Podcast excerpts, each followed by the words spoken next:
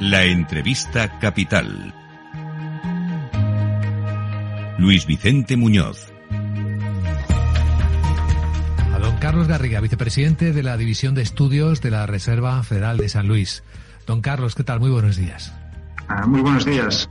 Hablamos habitualmente mucho de cuándo van a bajar los tipos de interés, de cuándo la inflación va a permitir que esas, esos descensos empiecen a aplicarse, el momento del año, la velocidad, pero hoy me gustaría cambiar la forma de empezar y es fijándonos en otro trabajo esencial, importantísimo que están realizando los bancos centrales en Estados Unidos, que es la reducción del balance. Nominalmente es un trabajo que debería estar haciéndose ya después de la expansión que produjo el cuidado de la economía tras el COVID. Pero de momento los niveles siguen muy altos y desde luego muy lejos de los que había antes del COVID. Vimos que en alguna ocasión, como cuando saltó la crisis de los bancos regionales, incluso fue una herramienta que se retomó con nuevas inyecciones de que dieron apoyo financiero al mercado. Pero ahora, ¿cómo nos aproximamos a ese momento y a qué ritmo de reducción del balance y qué impacto puede tener en el mercado? ¿Le preocupará esto mucho a los, a los bancos?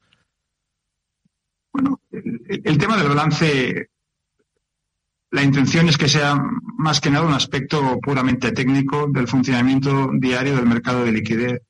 Entonces, eh, obviamente con la expansión, e, e, el balance creció de una forma desproporcionada para combatir la pandemia y el objetivo siempre ha sido claro en el cual queríamos que la gente entendiera que la herramienta y el instrumento principal de política monetaria, la tasa de interés, ajustar el balance era una cosa que iba a pasar aquello en la trastienda y el objetivo, en cierta forma, era dejar que el balance se moviera en, una dirección más normal en, consonancia con el tamaño de la economía.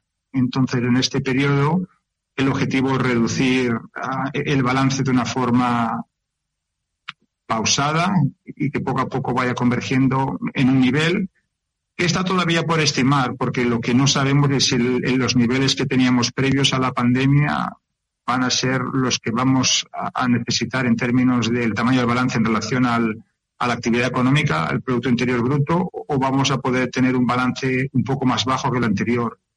En el 2020 aprobamos ah, dos, uh, dos nuevas mesas en las cuales los mercados pueden acceder e intercambiar activos de más baja liquidez por liquidez eh, la famosa la famosa oficina donde pueden intercambiar contratos de reposición. Entonces, y luego otro también a nivel internacional, donde otros bancos centrales pueden obtener liquidez y necesitan dólares. Y entonces, vamos a ver también cómo cambia eso las reglas de juego. Tenemos, por un lado, potencialmente una economía diferente que en el 2019, cuando tuvimos problemas de liquidez en septiembre, y luego tenemos dos, dos, nuevas, uh, dos nuevas mesas que ofrecen de forma distinta liquidez o bien a, mercados internacionales y a, otros países, tanto como instituciones financieras. Y luego, a raíz de marzo, como tú bien has comentado, creamos uh, una nueva, una nueva mesa en la cual los mercados, o sea, las instituciones financieras podían ofrecer activos e intercambiarlas al par. Esto se va a acabar en el mes de marzo, pero obviamente hemos creado una, una nueva una nueva posibilidad de intercambiar activos que no estaba presente antes del 2019 y no está claro que si en algún momento hubiera problemas de liquidez, eh, esto se podía volver a poner sobre la mesa. Entonces yo diría que ha cambiado el entorno en términos de lo que es el, el sistema económico en sí y también han cambiado en cierta forma las reglas de juego porque ahora hay muchas posibilidades distintas en las cuales las instituciones pueden encontrar o financiar sus necesidades de liquidez. Entonces, eso lo que nos permite ser optimistas que en los niveles de, de, liquidez que sean necesarios sean más bajos que antes. Para los, para los oyentes que no sean familiarizados con esto, los niveles que se hablaban antes de la crisis eran un nivel de liquidez de los mercados financieros de un 7% del Producto Interior Bruto.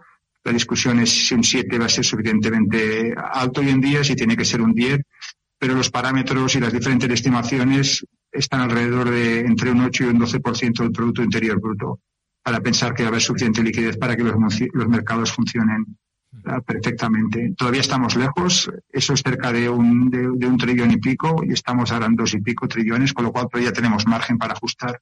Sí, esto nos recuerda a las conversaciones que teníamos hace un año, efectivamente, cuando hablábamos del riesgo de contracción de la economía, de cómo la inversión de curva de tipos, que normalmente jamás fallaba en pronosticar una entrada en contracción, pues nos estaba apuntando a un escenario que no se ha cumplido y que incluso parece lejos de cumplirse, ¿no? Es, verdad que ahora se piensa más en que no hay aterrizaje, sobre todo dada la fortaleza del mercado de trabajo, que esto sí lo mira la Fed mucho, ¿no? Efectivamente, nosotros desde San Luis siempre hemos sido bastante optimistas con, la economía, especialmente en el año 22, cuando empezaron a subir las tasas de interés. Había bastante pesimismo durante ese periodo. Se pensaba que las subidas agresivas que se hicieron en el 22 hasta entrando en el 23 iban a generar una contracción económica importante. Estos están basados en los clásicos argumentos de la curva de Phillips. Ah, pero esto no se ha metalizado. Nosotros no pensamos que esto sea el modelo más más útil para pensar en situaciones como la actual y luego cuando llegó el marzo del año pasado, cuando hubo la crisis financiera con dos o tres instituciones, también se pensaba que eso iba a liderar una crisis financiera. Obviamente la Reserva Federal reaccionó muy rápido, generando una nueva mesa para proveer liquidez a, las instituciones de tamaño medio y las grandes y básicamente mitigó los problemas de pánicos bancarios y los, los niveles de supervisión crecieron y pensamos que el sistema financiero está en una situación correcta. Muchas de estas cosas se derivaban de mantener activos ah, que tenían una tasa de interés que era inferior a la que estaban pagando las, las inversiones a corto plazo, pero esos tenían una relación, una duración relativamente corta y entonces yo creo que todo esto está pasado y hemos conseguido ah, pues evitar la espera de recesión asociada a la subida de tipos del 2022 y la esperada recesión asociada a problemas bancarios que ocurrió a principios del año 23 y empezamos encargando el 24, habiendo cerrado la segunda parte del 23 con actividad económica muy alta, igual que en el mercado laboral, y la primera parte, el primer trimestre del año 24, de momento tiene muy buenos eh, indicadores económicos para pensar que el crecimiento va a ser superior a lo que se estimaba que era alrededor del 1%. Es factible que estemos por encima del 2%.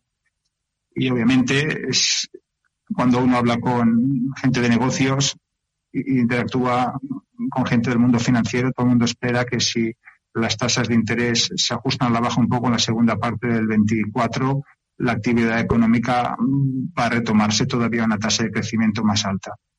Voy a trasladar una pregunta que para el mundo académico es fascinante y para el mundo real ojalá pudiera tener una respuesta concreta, que es ¿cuál sería la tasa de interés, el tipo de interés neutral eh, para este momento diferente de la economía? ¿Dónde podría estar? Bien, o sea, las estimaciones académicas ah, pues tienen una variación bastante alta. Hay gente que piensa que estos números han pasado del 0%, incluso menos medio punto por ciento en el 2019-18 a, a, valores cerca del uno y medio y hay estimaciones que incluso llegan a decir que podrían ser superiores al 2%, incluso al dos y medio. Entonces hay mucha variación entre el 1% y un dos y medio. Tenemos bastante recorrido si la tasa real estuviera por encima del 2% y la inflación volviera a acercarse al 2, 2,5, estaríamos hablando de tasas nominales cercanas al 4,5%. Si esto fuera así y estuviéramos en la parte alta, pues no habría que ajustar mucho las tasas de interés, con ajustarla pues escasamente un punto porcentual o un poquito menos, ya estaríamos cercano a lo que sería tasa neutral.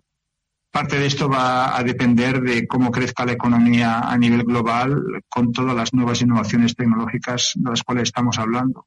Si la inteligencia artificial y, la nueva forma de producir nos da un salto cualitativo como el que tuvimos en la segunda parte de los noventas, podríamos hablar de una tasa neutral con un crecimiento y una rentabilidad pues cercana a valores de un 2%, incluso puede llegar a un 3% y volvíamos a vivir en, en un entorno en los cuales tasas de interés eh, nominales por encima de un 4% no serían anormales. Hemos vivido ya un periodo como este y no es, eh, o sea, no es, no es inimaginable que estemos en un escenario parecido. ¿Cuál es el límite de este crecimiento? Pues es una cosa que estamos todos explorando e intentando entender, pero sí que estamos potencialmente a, la cúspide de un salto tecnológico muy cualitativo con todas estas nuevas tecnologías y, y realmente van a cambiar no solo la forma en la cual trabajamos, sino que van a crear un mercado de trabajo y un mercado de producción completamente distinto. Y en cualquier caso, esto lo que nos cubriría es la tasa esta. Don Carlos Garriga, cada vez que es año electoral en Estados Unidos, pues hay estadísticas que corroboran cierto comportamiento esperado. Esta variable del cambio, del potencial cambio electoral en Estados Unidos, es también un elemento de influencia en las decisiones de la Fed. Nosotros siempre tomamos las decisiones mirando la totalidad de datos económicos eh, y tomamos la decisión que es mejor para la economía, según nuestro diagnóstico. Los factores políticos ah, son factores externos que están fuera de nuestro control y no influencian para nada las decisiones.